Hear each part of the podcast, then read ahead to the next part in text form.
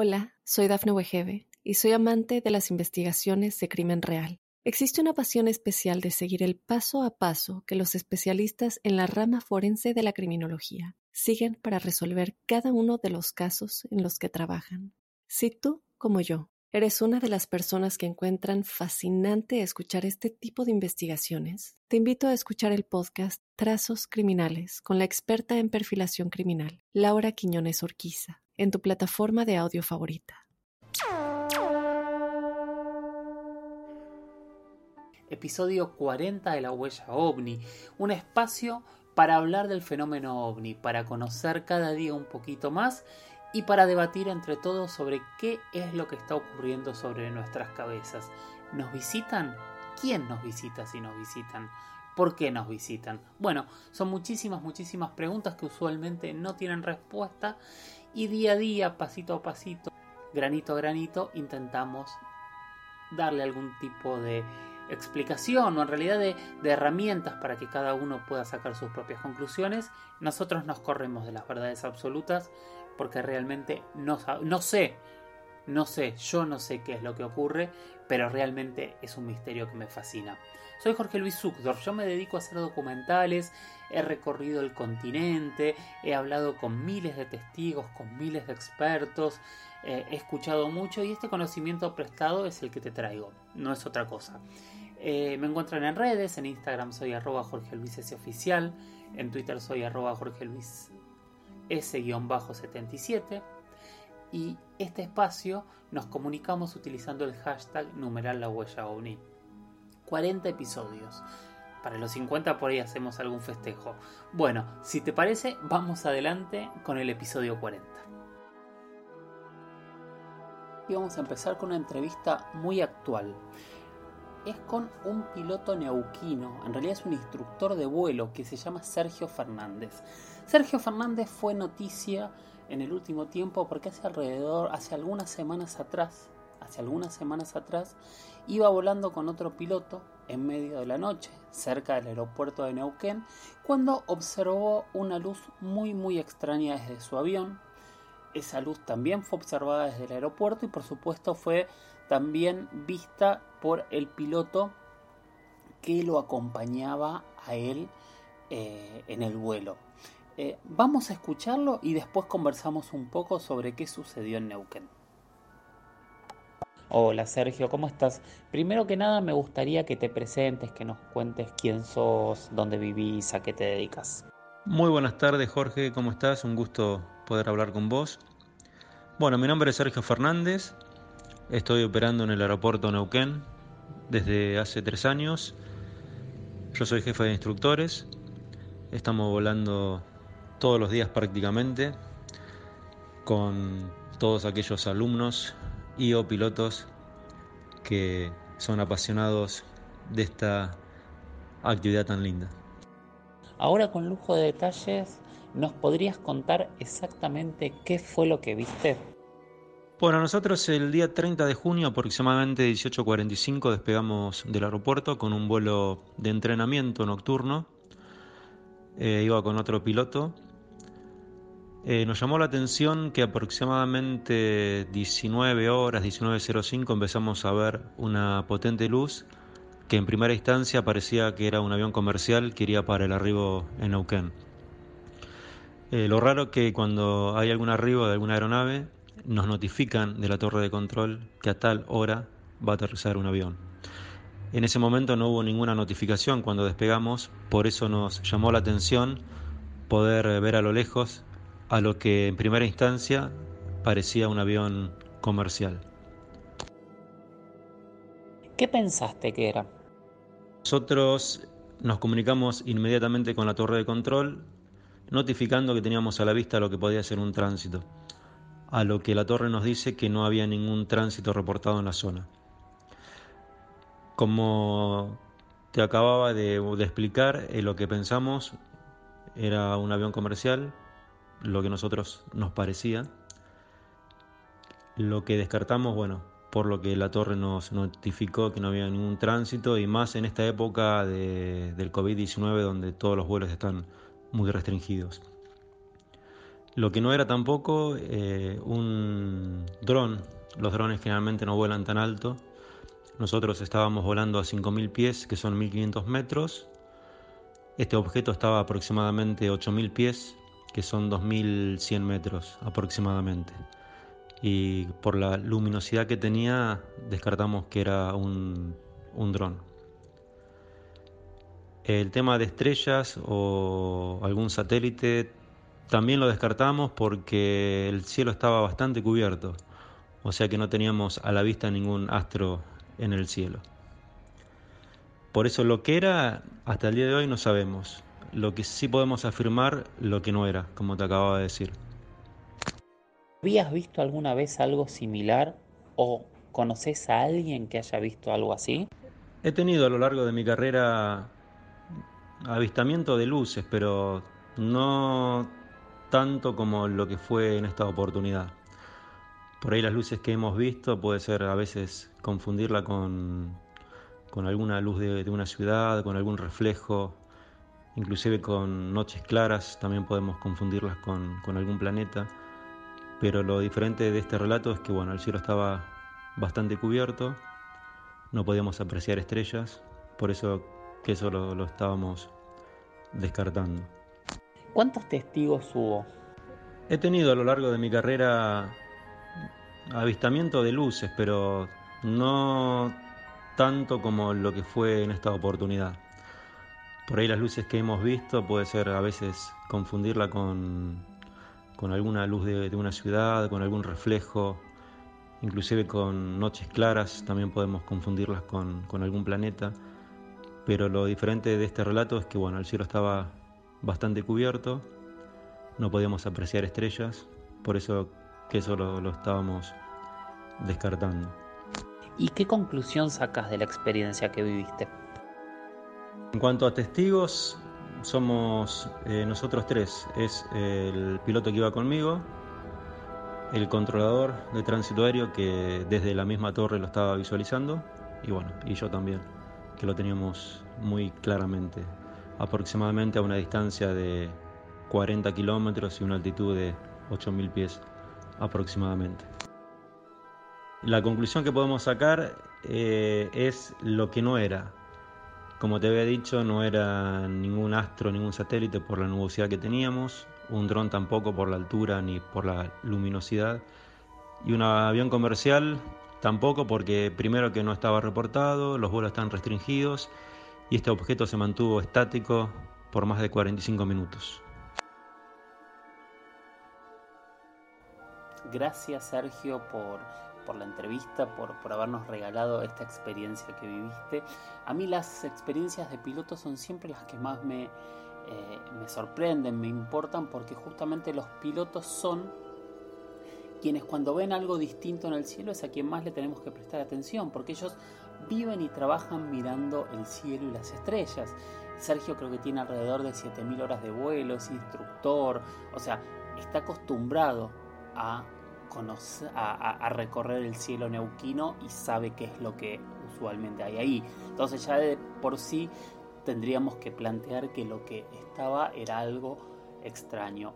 Hay eh, ciertas voces que en realidad dicen que lo que vieron era Júpiter eh, él lo descarta porque lo primero que dice es que estaba nublado y que estaba por debajo de las nubes este objeto. O sea, de hecho él habla de que estaba a unos 6.000 pies.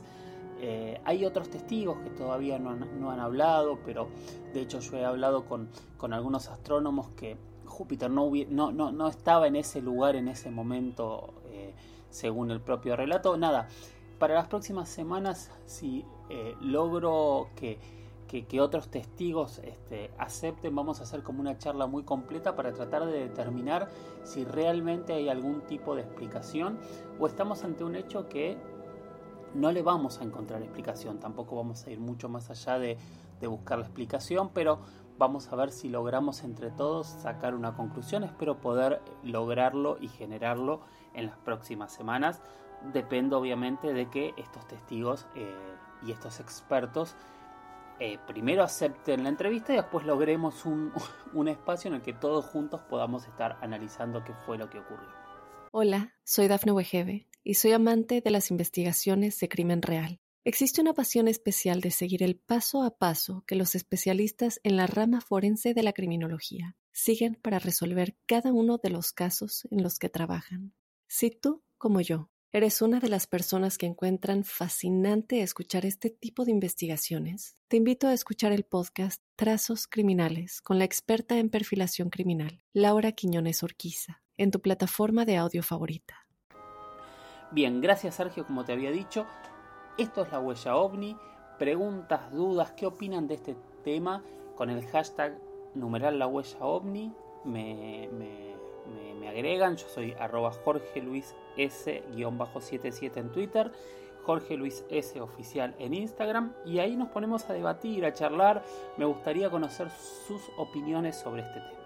Siguiente pregunta, Néstor, la guardia nocturna me pidió hablar de algún caso famoso de abducción.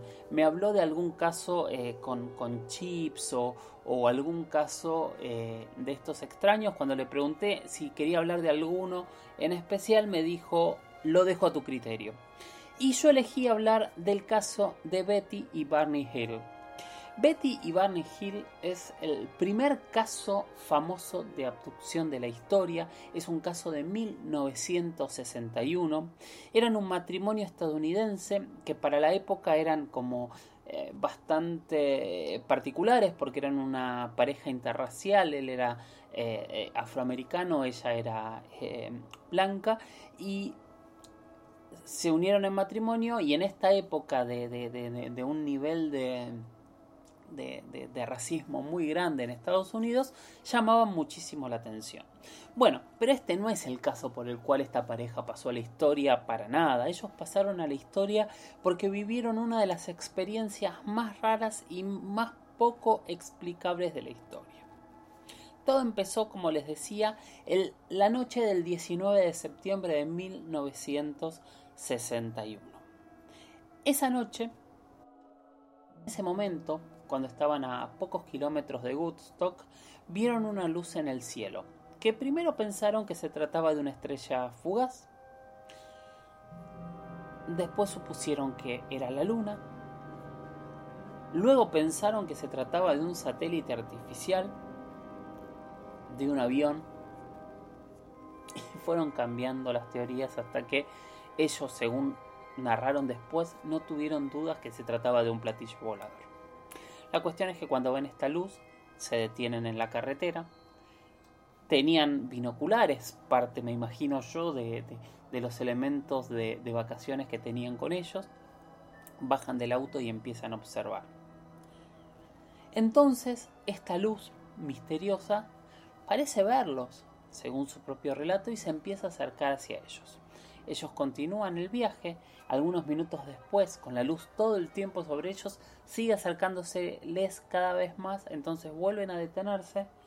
Y lo que relatan tiempo después es cuando colocan los binoculares, ven una especie, una especie de platillo volador y ven ventanas en donde ven como si hubiesen algunas personas o trabajando según algunos relatos o incluso ellos terminaron diciendo que los estaban observando.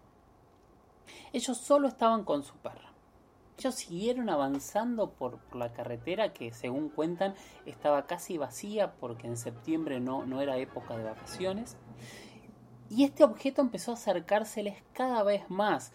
Lo que recuerdan ellos es que se asustaron mucho cuando tuvieron el objeto a 25-30 metros de distancia de ellos. Y ahí vieron en detalle estos seres que ya habían notado y los vieron como si fuesen militares. De hecho, ellos hablan de que tenían unos trajes negros brillantes e incluso los comparan con alguna especie de movimiento del ejército nazi. Y ahí se asustaron. De hecho, Barney tomó una pequeña pistola que tenía y se preparó para quién sabe qué. Pero bueno, no pasó nada. Por insistencia de Betty, Barney se subió al auto y se escaparon. Y fueron escapándose pensando que no, que los iban a capturar. Bueno, siguieron avanzando y a partir de ahí ocurre algo extraño, que ellos dicen que de golpe piensan que se quedaron dormidos por un lapso de entre 50 minutos y dos horas, porque aparecieron muchos kilómetros después en la ruta y no recuerdan qué fue lo que ocurrió entre el punto que se escaparon de la nave y cuando ya estaban llegando a su casa. Pero llegaron a su casa nerviosos, asustados y se fueron a dormir. A partir de ahí empezaron a notar primero que no recordaban todo lo que había ocurrido esa noche. Y segundo, empezaron sobre todo Betty a despertarse con sueños y pesadillas muy vívidos y muy muy fuertes. Así que dos días después de todo esto, Betty decidió llamar a la base, a una base de la Fuerza Aérea para informar lo que había ocurrido. Pero no contó todos los detalles por miedo a que la tratasen de, eh, loca. Así fue como eh, unos días después, personal del proyecto Libro Azul se dirigió hasta su casa para realizarles una entrevista. Pero en vez de pasar este episodio como una anécdota y que quedase en el pasado, Betty empezó a sufrir cada vez pesadillas más fuertes. Años después, ellos decidieron empezar a contar públicamente en su iglesia el incidente que habían vivido y así llegaron al doctor Simon, quien empezó a realizarle sesiones de hipnosis para intentar desbloquear sus recuerdos y esto fue lo que logró. Y acá es donde empieza lo más sorprendente de esta historia.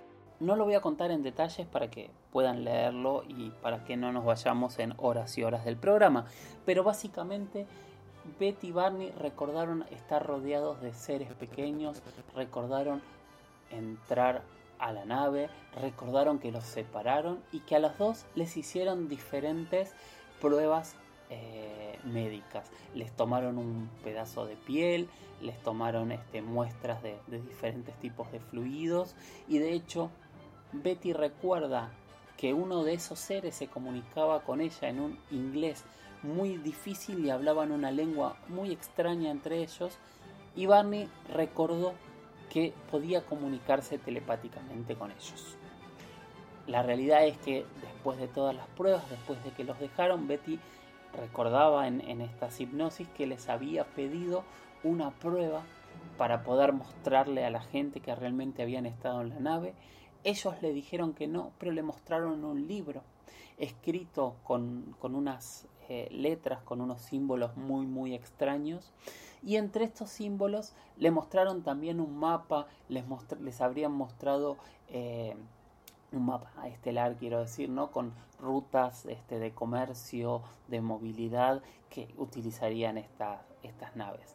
Y evidentemente a ella le quedó una imagen en la cabeza que fue un mapa que después dibujó en 1968 una maestra primaria una maestra de primaria que también era astrónoma aficionada, tuvo el libro en sus manos y allí descubrió que el dibujo que había hecho Betty Hill era en realidad la constelación de Zeta Reticuli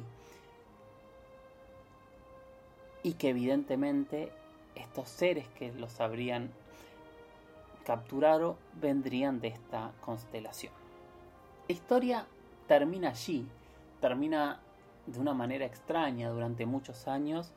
Eh, Barney y Betty volvieron al lugar, intentaron volver a tener contacto con, esta nave que supuestamente los habría eh, capturado, nunca lo lograron. Barney murió en 1969, Betty murió recién en el año 2004 y su historia pasó a ser una de las más famosas y más extrañas abducciones de la historia. Hay muchísimos más datos si quieren ponerse a investigar, si quieren ver, hay películas, eh, de hecho su historia aparece en, la serie Taken, aparece en, varias series de televisión más y es una de las historias más sorprendentes de ovnis que se han dado hasta la actualidad, de, de ovnis no, de abducciones queremos decir. No hubo microchips, no hubo nada de eso, Néstor, pero espero que la historia eh, te haya cerrado y te haya gustado. Hola, soy Dafne Wegebe y soy amante de las investigaciones de crimen real. Existe una pasión especial de seguir el paso a paso que los especialistas en la rama forense de la criminología siguen para resolver cada uno de los casos en los que trabajan. Si tú, como yo, ¿Eres una de las personas que encuentran fascinante escuchar este tipo de investigaciones? Te invito a escuchar el podcast Trazos Criminales con la experta en perfilación criminal, Laura Quiñones Orquiza, en tu plataforma de audio favorita. Próxima pregunta es de Chris Ale, que dice, tengo una pregunta para la próxima. ¿Qué nos podés contar sobre la historia que el objetivo de las misiones Apolo eran las estructuras que supuestamente había en la Luna? Recuerdo un video de dudosa procedencia titulado El Mirlo Rojo de JJ Benítez.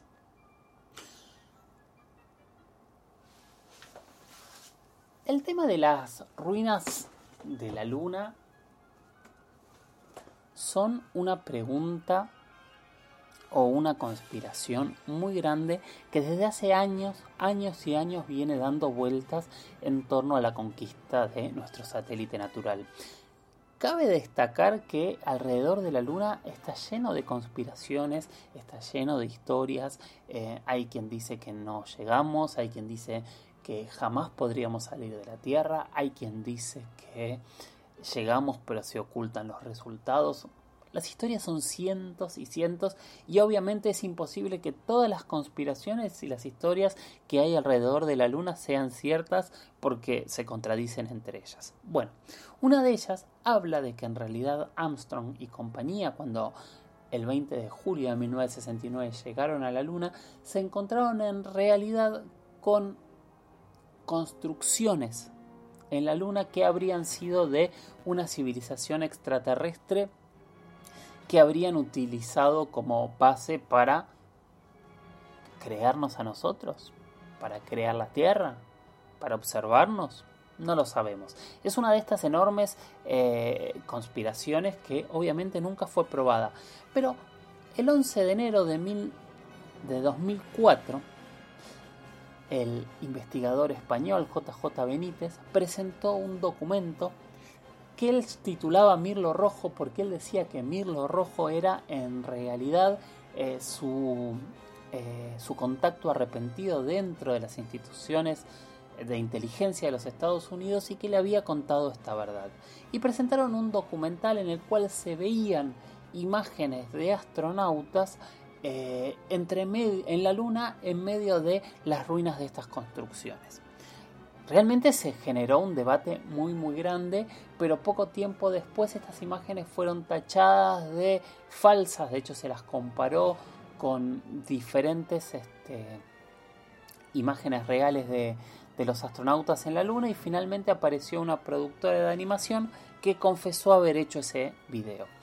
Pero en ese momento lo que dijeron en defensa quienes lo habían presentado es que en realidad ellos habían mandado hacer el video en base a elementos que habían visto y que los habían malinterpretado. Un poco algo similar a lo que terminó ocurriendo con la famosa autopsia de la momia nueve años antes cuando Ray Santilli la presentó al público en 1995. Pero bueno, esto realmente eh, hizo que eh, esta teoría se cayese un poco eh, por la borda. Sin embargo, hasta el día de hoy, como ya lo hablamos hace un par de semanas y como quería contar algo más poquito en el día de hoy, sí existen muchas dudas en base a las imágenes que, eh, que la NASA toma en el espacio.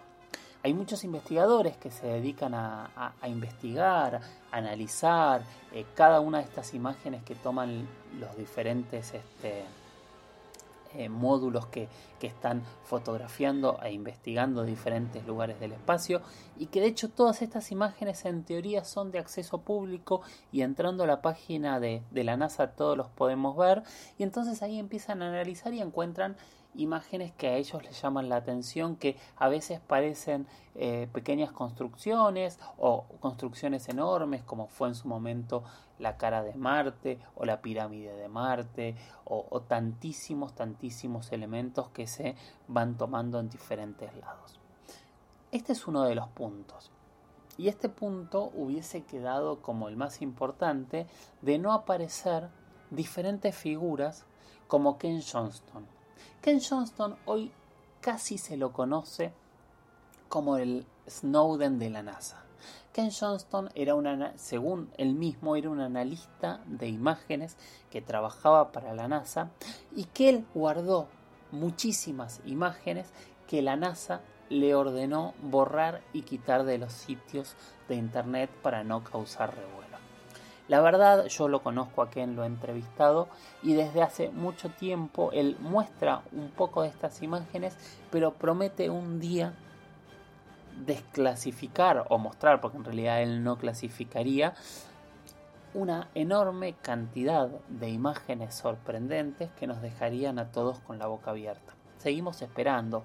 Hace más de 10 años que Ken dijo que esto iba a suceder y hasta el día de hoy no sucedió. ¿Qué hay en la Luna? La Luna es un satélite eh, natural, es artificial, es una base, eh, hay construcciones, hay cuestiones ocultas, es de queso, no sabemos nada. Solo sabemos que pocas personas, pocas veces han ido hasta la superficie lunar y tal vez con esta nueva carrera espacial entre China, Europa y Estados Unidos por una nueva vuelta a la Luna, todos nosotros al, tener esta multiplicidad de, viajeros que van a llegar, tal vez todos nosotros empecemos a tener diferente información que nos haga llegar a una conclusión real y definitiva sobre lo que ocurre en la Luna y si realmente hay vestigios allí de algún tipo de sociedad anterior o no. Por lo pronto, la teoría del mirlo rojo quedó como muy relegada, pero nosotros no hemos ido, yo no he ido a la luna para poder descartarla de manera directa. Habrá que esperar a que los chinos lleguen y enterarnos qué es lo que realmente hay en la luna y si este mirlo rojo realmente estaba diciendo la verdad o simplemente fue una de estas historias que nos fascinan pero que no tienen ningún tipo de asidero real. Gracias por acompañarme terminamos el episodio 40 de la huella ovni y hasta el próximo yo te recomiendo mirar al cielo, animarte a hacerte preguntas, animarte a no responderlas, sino a intentar tener las herramientas para lentamente poder sacar algunas conclusiones, poder suponer qué es lo que ocurre sobre nuestras cabezas, pero sabiendo que si bien existen verdades absolutas, yo te recomiendo que te corras de esas verdades absolutas, que te animes a hacerte esas preguntas que en realidad te llenan de preguntas. Soy Jorge Luis Zuxdorf, gracias por acompañarme y nos escuchamos en el próximo episodio. Chau chau.